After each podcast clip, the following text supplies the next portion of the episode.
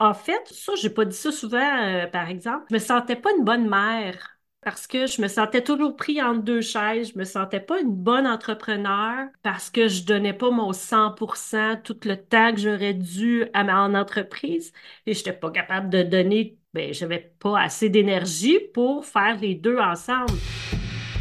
Bienvenue à Histoire de pardon. Mon nom est MC Lessard. Je suis coach de développement personnel et conférencière sur la souveraineté féminine. À chaque épisode, je mets en lumière le parcours de pardon d'une sœur d'âme. Qu'elle ait pardonné ou qu'elle n'ait pas pardonné, je lui donne le micro pour qu'elle partage son cheminement et en se faisant, qu'elle inspire le vôtre. Alors, je vous souhaite une bonne écoute et une bonne réflexion. Dans cet épisode, j'accueille Manon Lambert. Oui, Manon Lambert. La femme, l'entrepreneur, la maman, la conjointe, l'auteur, la podcasteuse, la fille, la sœur, l'amie, la patronne, la voisine. Vous allez sûrement vous retrouver dans son histoire de pardon qui pour elle a été un pardon de soi. Restez avec nous jusqu'à la fin parce que je vais élaborer un peu sur le sujet très important des besoins. Qui sait, ça pourrait être une nouvelle piste vers une meilleure santé, ou vers un mieux-être global amélioré? Alors joignez-vous à Manon et à moi et à tout de suite. Hey, bon matin Manon! Bon matin Marie-Claude! Comment tu vas? Très bien, et toi? Je suis tellement contente de t'avoir ici. J'aime tellement ton énergie. Très, très contente d'être là aussi. Moi, moi j'ai l'impression de te connaître depuis tout le temps. Puis on se connaît pas depuis longtemps, mais pas partout. Non, ça fait quelques semaines à peine.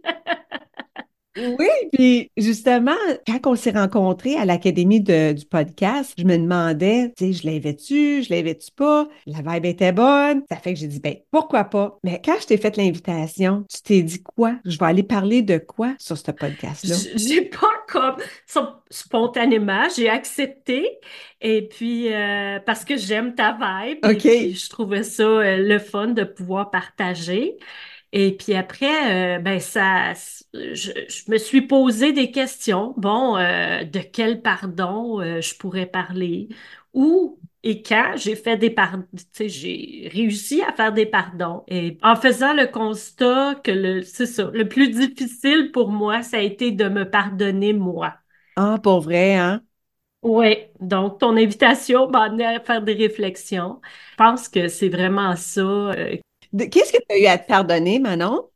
En fait, je pense que de pas m'avoir assez écouté, d'être pris dans un tourbillon de la vie avec euh, euh, une entreprise, euh, des enfants, conjoints, qui a lui aussi des entreprises, et puis de vouloir aider tout le monde et puis de pas m'écouter moi. C'était quoi le prix à payer pour ne pas t'avoir écouté? Oh, j'ai été malade, j'ai euh, j'ai fait des labyrinthites. Mais ben là, je suis pas sûre du bon terme, là, mais j'étais étourdie. Ma vie était étourdissante. Donc, j'ai été clouée au lit euh, plusieurs fois jusqu'à temps que, que je comprenne que là, euh, j'avais des choix à faire. J'ai dû prendre des décisions difficiles. Comment tu as fait le lien entre ta santé puis tes choix de vie?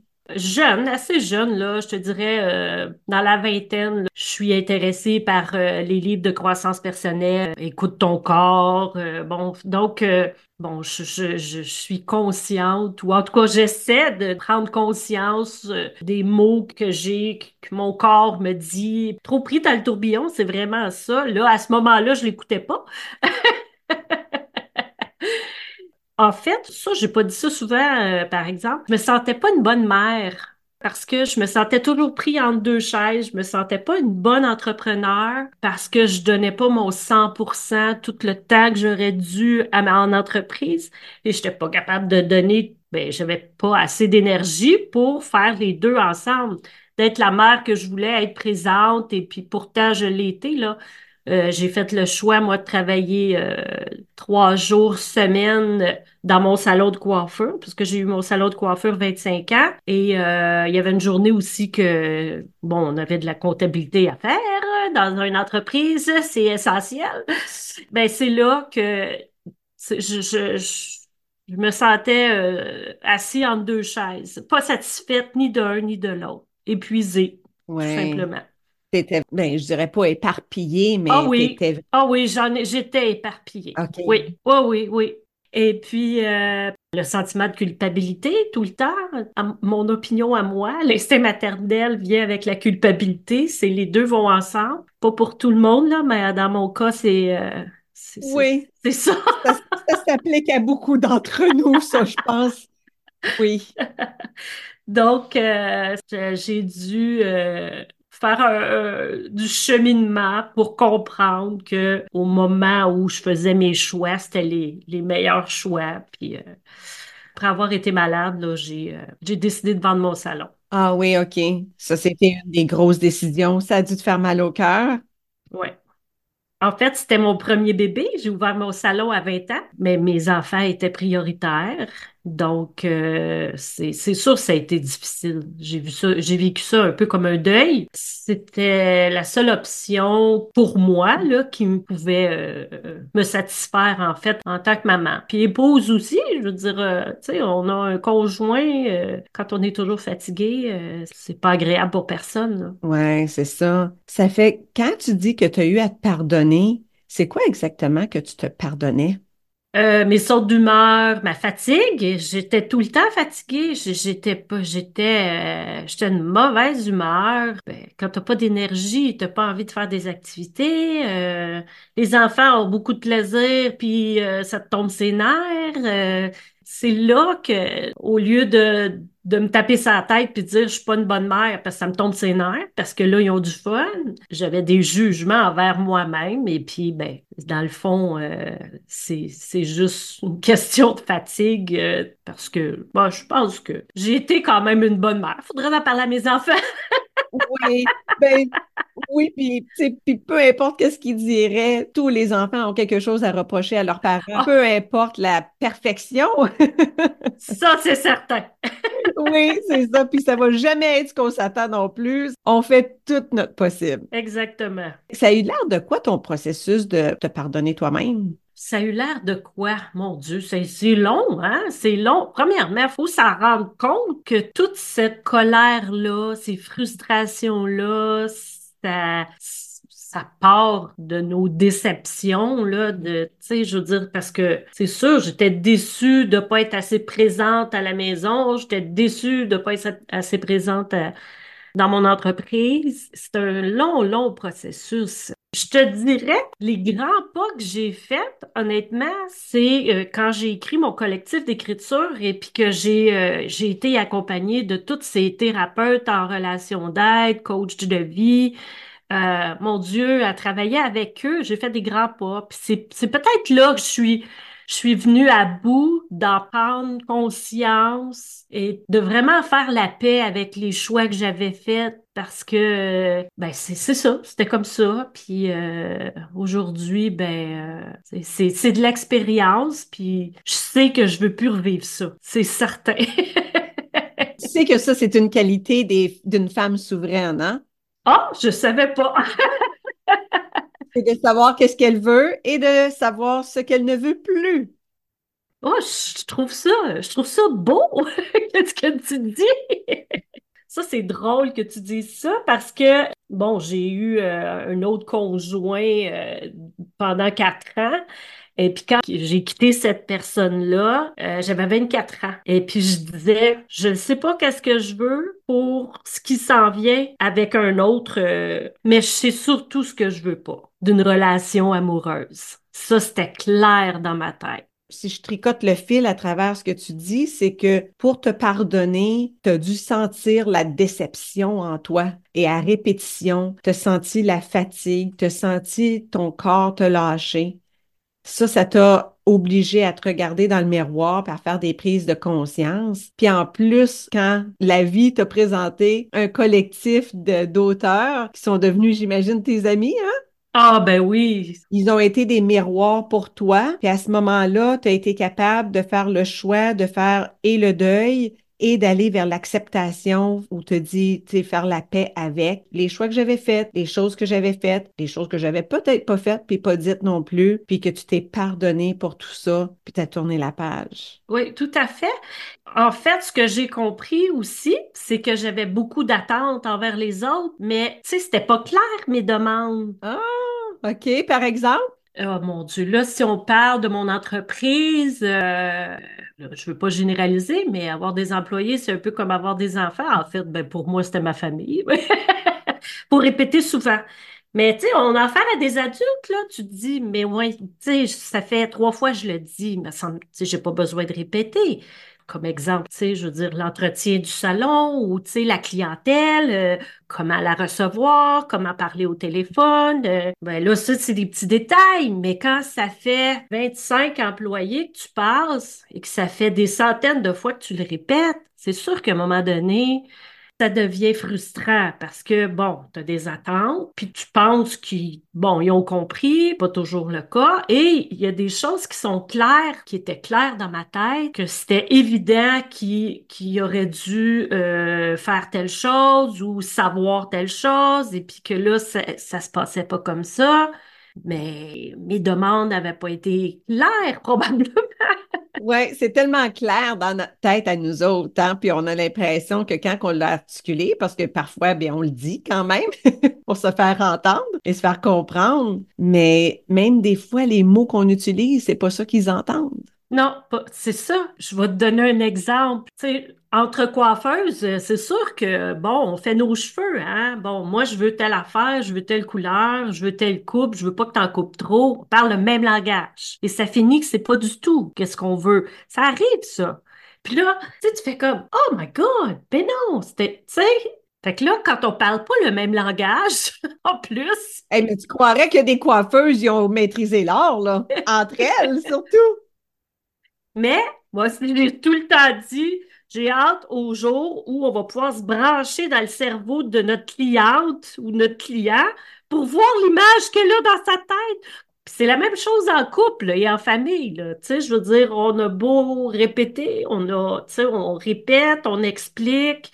Euh, il y a de la vaisselle qui traîne. Tu là, ils vont bien le voir qu'il y a de la vaisselle qui traîne. Ils vont la ramasser. Ils vont venir m'aider à la laver. Mais ça, c'était dans ma tête, hein? As-tu déjà essayé de mettre de la vaisselle à terre? Oh non, j'ai jamais fait ça. Si elle voilà, habituellement, ils vont pas marcher dessus, ils vont la ramasser. oh, il faut la remettre sur le comptoir. tu l'essayeras. Peut-être qu'ils vont peut-être passer à la prochaine étape et qu'ils vont dire Ah, elle veut que je fasse la vaisselle. Mais c'était testé. oh mon Dieu. Mais j'aimerais ça revenir sur le sujet des attentes, Manon, parce que ça, c'est une grosse affaire c'est impossible de ne pas avoir d'attente. On est humain et on a des attentes. Ça fait qu'est-ce que tu penses qu'on devrait faire pour mieux gérer nos attentes? En fait, justement, avec, c'est surtout Norma qui m'a inspiré, Norma Faubert, qui est euh, thérapeute en relation d'aide et qui est spécialisée dans la gestion de la colère. Et lui qui expliquait qu'il faut bien exprimer nos besoins. Parce que si on n'exprime pas nos besoins, c'est sûr qu'on n'est pas entendu. Bon, c'est sûr que moi, euh, dans la maison, j'ai pas mal tout, tout le temps géré. Fait que c'est sûr que au moment où j'étais plus fatiguée, au moment où euh, que j'étais malade, c'est sûr que si j'ai toujours tout fait toute seule, sans jamais rien demander, ça va pas se faire naturellement, là, parce qu'on comprend pas à quel point je suis fatiguée. Si je l'exprime pas à quel point je suis fatiguée, j'ai besoin d'aide. C'est pas naturel pour tout le monde de, de, ben, en famille, je pense que c'est normal, là. On a une certaine façon de vivre et puis bon, si maman fait tout, on n'a pas besoin de s'occuper de rien. Fait que, tu sais, on se pose pas de questions. Donc, c'est ça, c'est de d'exprimer nos besoins. Oh, j'aimerais bien ça que quelqu'un m'aide à faire la vaisselle. Mais il n'y a pas personne. Tu sais, bon, tout le monde part. Tout le monde. Y a pas, tout disparu après le souper. Au lieu de s'adresser à la personne, j'aurais pu les prendre chacun leur tour. Là. Là, on nomme leur nom, on les regarde dans les yeux, comme quand ils ont trois ans. Veux-tu m'aider à faire la vaisselle? à trois ans, ils sont là puis ils veulent tout le temps t'aider. Mais à 13 ans, là, ils sont disparus dans le brume. C'est ça. Ils ont d'autres choses à faire. oui. Donc, c'est vraiment ça. Euh, Normand, c'est ça. Euh, ben, parce que c'est ça, j'étais souvent frustrée parce que je n'étais pas écoutée, mais j'étais pas capable d'exprimer mes besoins comme il faut. Tu sais, c'est vraiment Normand avait les bons outils pour euh, m'aider là-dedans. Oui, c'est de, de connaître, c'est de prendre connaissance de nos propres besoins. Oui. Ça, c'est une grosse étape. Oui. Une fois qu'on a connaissance de ça, après ça, les exprimer, parce qu'il y a des besoins qu'on comble nous-mêmes, Oui. mais il y a des besoins qu'on a besoin d'autres personnes pour nous aider à les combler. Hein? Oui, c'est ça. Puis il parlait aussi de hum, l'envahissement. Bon, il y a, il y a des, des gens qui ont des grandes bulles, pour- ils ont besoin d'espace. C'est sûr que quand on est plusieurs dans la maison, à un moment donné, ça devient nécessaire. Ben ça aussi, il faut prendre conscience de ça et puis respecter ça. C'est sûr que quand j'étais trop fatiguée, j'avais besoin plus de m'occuper de moi-même. Et puis, j'aurais dû, c'est prendre plus de temps pour moi, de, de respecter plus mon espace et puis mes besoins. Et puis, ben, c'est ça, c'était un autre, tu sais, ça, je n'étais pas consciente de ça non plus, ben, parce que, tu sais, moi, j'aime les gens. Fait que, tu sais, moi, je peux être entourée euh, de 20 personnes, mais à un moment donné, quand tu n'as plus d'énergie, je veux dire, tu peux plus donner, là, c'est sûr. Fait que c'est ces choses-là, tu sais, euh, qui m'ont vraiment fait prendre conscience des besoins que j'avais, puis que j'avais écouté, euh, que j'entendais pas. C'est tout ça qui, qui ont fait que, bon, mais ça s'est quand même bien passé, là. C'est pas, c'est pas, euh, ça n'a pas été ardu, puis euh, d'en prendre conscience. C'est un petit pas à la fois. On n'a pas besoin d'aller chercher, euh, c'est pas nécessaire d'aller chercher chaque expérience qui nous a blessés, qui nous a traumatisés, qui nous a, on n'a pas besoin d'aller euh, plonger là-dedans, là. Au moment présent, aujourd'hui, qu'est-ce que je peux faire pour faire différent? Comment je peux faire autrement? Sais, prendre ce qui s'est passé avant puis d'en faire une expérience. C'est pas des échecs. Ça, j'ai pas mal toujours été comme ça, là. On apprend. Oui, c'est de lâcher l'approche de Freud euh, puis d'aller plus vers l'approche de la psychologie positive. Oui, c'est ça, exactement. Donc, ça s'est fait tout seul. Puis c'est comme euh, une révélation Qu'est-ce qui est une révélation? Quand euh, Normand euh, répétait euh, faut exprimer nos besoins, pour être pour être entendu, pour être compris. Euh, ça a été comme une révélation dans le fond. J'étais comme, tu sais, là je me disais, ah, ça veut dire que je m'exprime pas comme faut, j'ai pas, j'explique pas mes besoins assez précisément. Ça a été comme une révélation, vraiment. C'est bizarre, hein, comment qu'on... C'est quelque chose de si fondamental, mais on passe tout par là, là. Ben, je, sais pas, mais en tout cas, moi, ça m'a vraiment, euh, ça, ça a changé beaucoup de choses euh, dans mon tempérament même. Qu'est-ce que ça l'a changé, justement? Ben, je suis beaucoup plus zen, beaucoup plus zen, parce que, bon, un tempérament euh, assez de feu que j'avais, j'avais, je peux dire ça. Euh, les injustices et tout ça, tu sais, bon, les clientes qui étaient dans des relations, euh, Toxique? oui, toxiques, c'est le bon mot, tu sais, euh, pas nécessairement de la violence conjugale, mais tu sais, t'as, t'as des gens qui sont toxiques et puis euh, ça joue dans le cerveau, ça, ça me, ça me frustrait, là, ça me... Oui, parce que là, les gens venaient sur ta chaise puis ils se confiaient, mais là, c'était à répétition. À chaque euh, six, huit semaines, c'est la même histoire. Oui, premièrement, ça m'appartenait pas. Je veux dire, je, je pouvais l'écouter, mais c'était à elle de faire, de faire ses choix à elle. Ça aussi, euh, c'est long, ça, à comprendre, là, que le problème, c'est pas le tien. Oui, Mais, mais tu sais, exactement. c'est tout ça, en fait. Tu sais, c'est, euh, là, je, je comprends mieux, euh, il est à qui le problème, comment m'exprimer, mon environnement. Tu sais, si euh, j'ai besoin de voir des gens, si j'ai besoin de d'être euh, un moment seul, euh, tout ça fait en sorte que, c'est ça, je me sens plus zen. Oui, tu portes plus attention à ce que tu as besoin puis tu fonctionnes en, en conséquence. Oui, c'est ça. Est-ce que tu as partagé tes, ta révélation avec les membres de ta famille, avec tes enfants? Avec mes enfants, non. Ben, c'est drôle, hein, non? Je, mais j'ai j'ai parlé tellement euh, souvent euh, de ces livres-là. Je pense qu'ils ils m'entendent plus quand je parle de mes livres. ça les intéresse pas. À part ma belle-fille, j'ai ma belle-fille euh, qui est plus intéressée. Euh, puis c'est correct. Je leur ai dit, par exemple, si un jour ils ont besoin d'outils, d'outils, puis qui euh, sont intéressés à, à travailler sur eux-mêmes, bon, ben j'ai un livre à la maison que je peux leur partager.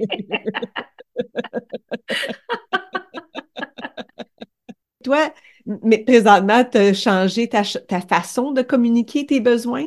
Oui, euh, je, je, réagis moins aussi quand euh, les gens me parlent dans le sens où euh, je me sens moins attaquée. C'est bon, il y a la confiance en soi, j'imagine, là, qui rentre là-dedans. Euh, mais je, je, sais pas, je me sentais aussi souvent peut-être, tu sais, un commentaire comme un, comme un reproche. Là, au lieu de tout de suite répondre, je prends une pause Là, je me demande, tu sais, bon, euh, ça me concerne-tu ou c'est sa vision à lui, peu importe, là. Euh, j'ai une meilleure écoute, malgré que j'avais l'oreille attentive déjà en étant coiffeuse. Je suis moins euh, rapide à donner des conseils. Ouais. Entendre puis écouter, ces deux, deux compétences. Ah oui, tellement, tellement. Oui. oui, tu as bien raison. Ouais. Si tu pouvais retourner dans le temps, puis tu pouvais outiller la petite Manon de 20 ans, jeune entrepreneur qui part son salon, qui part sa vie d'adulte, qu'est-ce que tu lui donnerais comme conseil? En fait, j'ai toujours été assez, bon, il y a juste Speedy là qui me qui me vient en tête là. J'ai toujours été très active, très euh, énergique et puis euh, j'ai toujours euh, plein de projets en tête là. J'étais j'ai toujours été comme ça. Ce que je dirais à la Manon qui à 20 ans a ouvert son salon, c'est de plus s'ancrer parce que je pouvais être très éparpillée à vouloir faire trois projets en même temps. Je me sentais, c'est pour ça que je me sentais étourdie à un moment donné parce que j'étais pas assez enracinée. Je veux dire, avoir plusieurs projets en tête. C'est stimulant, mais euh, ça me stressait. J'étais quand même euh, audacieuse. J'ai toujours aimé euh, faire les choses différemment. Créative. Très créative. Mais c'est ça que je dirais. Sais, plus m'ancrer, prendre la, une pause, puis vraiment me déposer. Ça veut dire, oui, c'est ça. Ça veut dire quoi t'ancrer? Ben, j'aurais pu euh, un peu plus aller marcher en nature, tu sais, juste me connecter avec la nature. Mais j'aimais beaucoup tout ce qui vibre intensément. Donc, tu sais, aller me déposer euh, dans la forêt, aller marcher, tu sais. Oui, dans un espace un petit peu plus calme où est-ce que tu peux faire un peu le tri de tes idées et établir tes priorités? Oui, oui, exactement. Je, tu sais, les coiffeuses, on nous compare souvent, on dit qu'on a des doigts de fée. Moi, j'ai toujours dit que j'étais dans la catégorie des fées. J'aime ce qui brille. C'est un peu ça. J'étais jamais les deux pieds sur terre, tu comprends? Fait que, tu sais, ça pétillait, ça vibrait, ça flottait. Donc, tu sais, prendre le temps de bien déposer mes deux pieds sur la terre, c'est ça que je, je, dirais là, à, la jeune Manon de 20 ans, de prendre le temps de se déposer. Oui, mais j'ai l'impression que même si elle t'aime bien, bien, là, elle t'écouterait pas. C'est sûr. C'est sûr. Je la connais. Je la connais. Qu'est-ce qu'elle connaît, la ma Hein, ma tante Manon? Qu'est-ce que. De quoi parle? Hey, écoute, quand tu flottes, pourquoi tu reviendrais sur la terre? Hein? Ça va pas assez vite marcher. Exactement, exactement chaque chose en son temps. Hein? J'ai posé cette question-là, même si des fois, tu sais, je trouve que c'est pas nécessairement pertinent. Je suis toujours curieuse de voir qu'est-ce que les gens vont dire. Mais à la base, c'est que on fait toujours du mieux qu'on peut au moment et avec les outils qu'on a. Puis retourner en arrière, ben c'est de dire que j'ai la conscience d'aujourd'hui avec la jeunesse d'hier. Mais quand tu avais la jeunesse, tu n'avais pas la conscience. Non, exactement, exactement. Mais c'est ça qui est beau de vieillir. Oui. Pour ça, un privilège de, vieillir. En fait, j'ai un de mes frères, moi, qui est décédé à 58. C'est mon âge. C'est pas tout le monde qui a la chance de se rendre à, 50 ans, à 60 ans. Donc, j'apprécie ça. Oui, c'est vrai que c'est un beau privilège. Pour revenir au pardon, est-ce qu'il y a quelque chose que tu n'as pas été capable de pardonner à date? C'est une bonne question. Euh, je pense pas. Je sais pas. Je pense pas. Dire, ma vie, c'était mon chemin de vie. C'est des expériences. Des fois, j'ai fait des mauvais choix, mais ça fait l'être humain que je suis aujourd'hui. Non. Mais ça, me- en tout cas, ça me vient pas. Si j'en ai, C'est ça, je t'ai pour dire. Si tu hésites à ce point-là, c'est que probablement que tu n'en as pas. Parce qu'habituellement, quand on n'a pas pardonné quelque chose, on le, on le sait rapidement. c'est ça.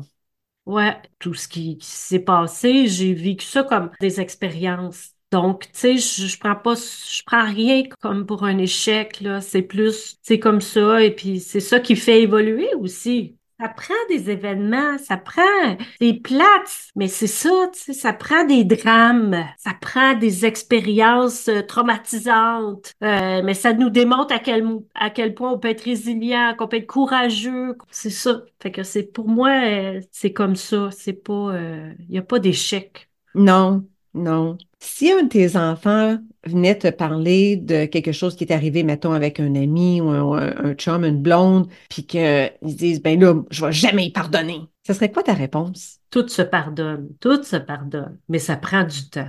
Puis ça se peut que cette vie-ci, tu sois pas capable de le pardonner, mais tu régleras ça plus tard. Oui. C'est ma vidéo à moi, là. Tu sais, moi, je crois à la réincarnation. Ça, moi, toutes mes clientes le savaient. J'aimais bien parler de ça. Mais, tu sais, pour moi, c'est ça qui est beau aussi. C'est que euh, si t'as pas réglé ça dans cette vie-ci, ben, t'as la chance de te reprendre dans une autre vie. C'est sûr que, ça, tu sais, ça dépend toujours du, euh, ah, mon Dieu, du drame ou, euh, tu sais, c- qu'est-ce qui s'est passé, mais euh, j'essaierais de l'accompagner. C'est sûr, si mon enfant euh, vivait quelque chose de, de dramatique, c'est sûr que j'irais euh, un outil à la fois, être certaine qu'il m'écoute. Oui, tu saurais comment doser les conseils et les outils. Ben, j'espère. Je pense que oui. C'est, ça qui est fun encore, sais, de vieillir, hein? C'est cette prise de conscience-là aussi de savoir, regarde, il n'y a pas tout le temps quelqu'un qui va être réceptif à ce que j'ai à offrir, alors je vais l'offrir, ils en font ce qu'ils voudront. C'est ça. Oui, c'est certain. Puis, tu sais, je veux dire, avec les livres, quand j'expose, euh, quand, quand je suis dans des événements, c'est le fun parce que j'ai des échanges avec d'autres personnes, des fois qui ont l'âge de mes enfants. Puis je me dis, ben, bon, au moins, j'aurais pu partager quelques conseils avec d'autres, euh, d'autres personnes. euh. Puis il y a d'autres parents qui vont partager des choses avec tes enfants qu'ils ne seraient jamais capables d'entendre de toi. tout à fait. Ça, c'est vrai. C'est vrai. Y a-t-il quelque chose, Manon, que tu n'as pas dit encore par rapport au pardon puis que tu souhaitais dire aujourd'hui avant qu'on ferme la boucle? Mais dans le fond, pardonner, euh, pardonner, c'est, je pense que c'est aussi du lâcher prise. Parce que le pardon, euh, tant que t'es pas dans le pardon, t'es dans la haine, dans la colère, et inconsciemment, tu es autant lié que l'amour avec la personne que tu dois pardonner. Fait que je pense que c'est, euh, important de, au moins, ben, je veux dire, bon.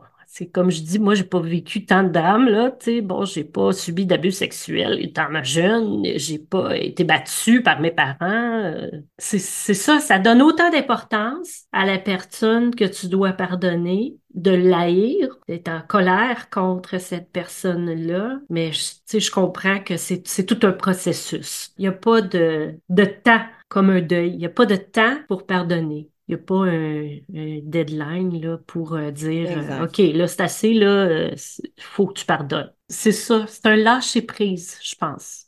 Oui, le lâcher prise euh, précède le pardon habituellement. Moi, je dis même que le pardon, c'est pas un processus, c'est le résultat. Hum, oui, c'est oui, oui. Le processus, c'est le deuil. L'autre processus, c'est le lâcher prise. Mais une fois qu'on a fait des deuils puis des lâcher prises, on est rendu à quoi? Le pardon. Le pardon, il est comme automatique à ce moment-là. On n'a pas besoin de s'y attarder. Ouais, c'est vrai. Le processus est terminé. Ça finit là. Bon, le pardon arrive. Ah oui, j'aime ça. Euh, c'est beau. tu vois? Puis c'est le résultat de mes discussions, de mes lectures. Tant qu'on n'a pas une idée vers quoi on s'en va, on a l'impression que le pardon, c'est le pardon d'autrui, c'est le pardon chrétien ou ces choses-là. Mais quand on a ces conditionnements-là, des fois, ça nous paralyse parce qu'on ne sent même pas outillé ou capable de le faire. C'est des vieilles croyances. faut le faire, tu sais, de, de, niveau, au niveau religieux. Ouais, c'est ça. Ça, ça serait tout un autre épisode. ah oui, je suis bien d'accord avec toi. Mais écoute, je te remercie énormément d'avoir pris du temps avec moi aujourd'hui. Je suis certaine que les gens qui vont écouter vont avoir des pistes de réflexion. Tu vas les avoir envoyées dans une direction ou dans une autre où, où elles n'étaient pas allées avant. Puis pour ça, je t'en suis entièrement reconnaissante. Ben, merci à toi de m'avoir euh, invité, de m'avoir guidé spontanément. Il y a des trucs qui ont sorti. Ça fait plaisir, puis on se dit à la prochaine. À la prochaine. Bye. Bye bye. Manon parle de ses besoins dans cet épisode, plus précisément comment elle n'a pas été à l'écoute de ses besoins. Vous allez probablement être d'accord avec moi pour dire que c'est le cas pour la grande majorité des femmes aujourd'hui, que nous ayons un besoin de solitude, de sécurité, de liberté, d'accomplissement ou le besoin d'être épaulé. Peu importe quand on ne se consacre pas à satisfaire nos besoins, on se fait violence. On se fait violence en s'en demandant trop, en mettant trop de pression sur nous-mêmes, en se niant ce qui nous ferait tant de bien. Puis quand on se fait violence par ricochet, on fait aussi violence à ceux qu'on aime le plus, ceux qui nous entourent. C'est souvent rendu là qu'on se fait dire des affaires comme T'es bien bête, t'es pas patiente, ben t'es jamais là, t'écoutes pas évidemment, quand on reçoit ce genre de feedback, pas facile à recevoir, on finit par s'apercevoir de l'impact que nos choix et nos comportements ont sur les autres. Et on s'aperçoit que nous aussi on souffre. C'est un moment charnière, potentiellement très puissant quand on arrive à ce constat-là parce que il ouvre le portail vers la réalisation. On ne s'est pas occupé de nos besoins. Alors là, on a deux choix à faire. Un, on se pardonne pour ce qu'on a fait subir aux autres et à nous-mêmes. Et deux, on s'occupe de nos besoins pour vous aiguiller, peut-être qu'un des livres de Lise Bourbeau vous rejoindra. Elle en a écrit plusieurs, mais les titres qui risquent de vous rejoindre le plus si vous avez apprécié cet épisode avec Manon sont Les cinq blessures qui empêchent d'être soi-même. Et la suite, le deuxième est La guérison des cinq blessures. Et l'incontournable, Écoute ton corps, ton plus grand ami sur la Terre. Vous trouverez les liens dans les notes de l'épisode. Et vous trouverez aussi le lien vers les livres de Manon et de son collectif d'auteurs, chacun spécialiste dans son domaine qui pourrait être une autre ressource dans votre cheminement vers votre bien-être. Et sur ce, je vous dis merci d'être là. Merci de partager les épisodes avec vos amis. Merci de vous abonner et de faire des j'aime parce que moi, je vous aime et je vous souhaite que le meilleur. On se revoit dans le prochain épisode. Ciao!